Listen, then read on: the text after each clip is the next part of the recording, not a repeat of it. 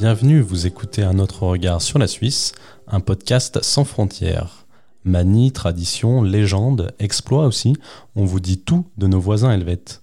La Suisse pour les nuls, c'est par ici. Ce podcast vous est proposé en partenariat avec le Crédit Agricole des Savoies. Nous sommes Mathieu et Julia, bonne écoute.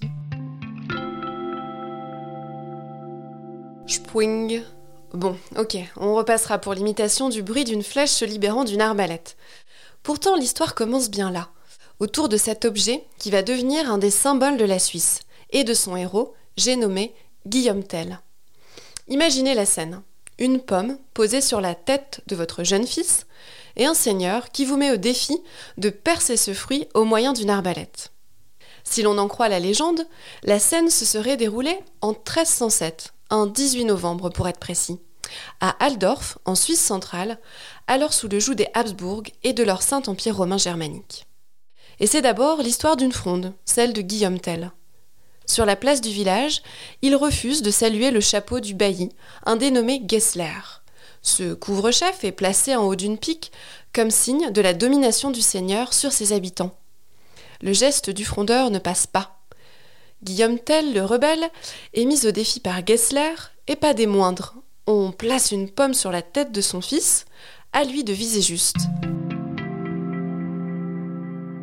Et vous vous en doutez, il réussit brillamment. Quel suspense Le héros avait même gardé une seconde flèche dans sa poche en cas d'échec pour tuer le dit seigneur. Celui-ci le découvre et décide d'envoyer Guillaume en prison, mais c'est sans compter sur sa fuite et sa hardiesse. Pendant son transfert en bateau, Guillaume s'échappe, se cache et tue le tyran d'une flèche. La légende est bouclée et parfaite. Si les historiens reconnaissent unanimement le mythe fondateur, nombreux doutent de l'existence véritable de Guillaume Tell. Ces faits de gloire sont ainsi évoqués pour la première fois dans le livre blanc de Sarnen vers 1470 et dans le Tellenlied vers 1477 la véracité de l'histoire relayée a toujours été questionnée. Un auteur bernois a d'ailleurs mis au jour à la fin du XVIIIe une légende danoise presque similaire remontant au XIIe siècle.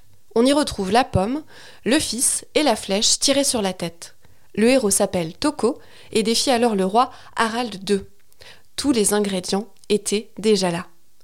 Mais qu'à cela ne tienne, Guillaume Tell incarne à lui seul la révolte, l'indépendance suisse et même la naissance de la Confédération helvétique. Le tyrannicide s'érige ainsi en garant des libertés. C'est le héros national suisse par excellence que vous devez connaître. À Lausanne, devant le palais de justice, vous pouvez ainsi croiser sa statue, et si l'envie vous en dit, un véritable pèlerinage est organisé dans le canton d'Uri sur les traces de Guillaume Tell et de sa célèbre arbalète. Dans le prochain épisode, nous partirons à la découverte d'une jolie curiosité suisse, puisqu'à Saillon se trouve la plus petite vigne du monde. Et vous le verrez, elle est associée à des personnalités très connues. À très vite!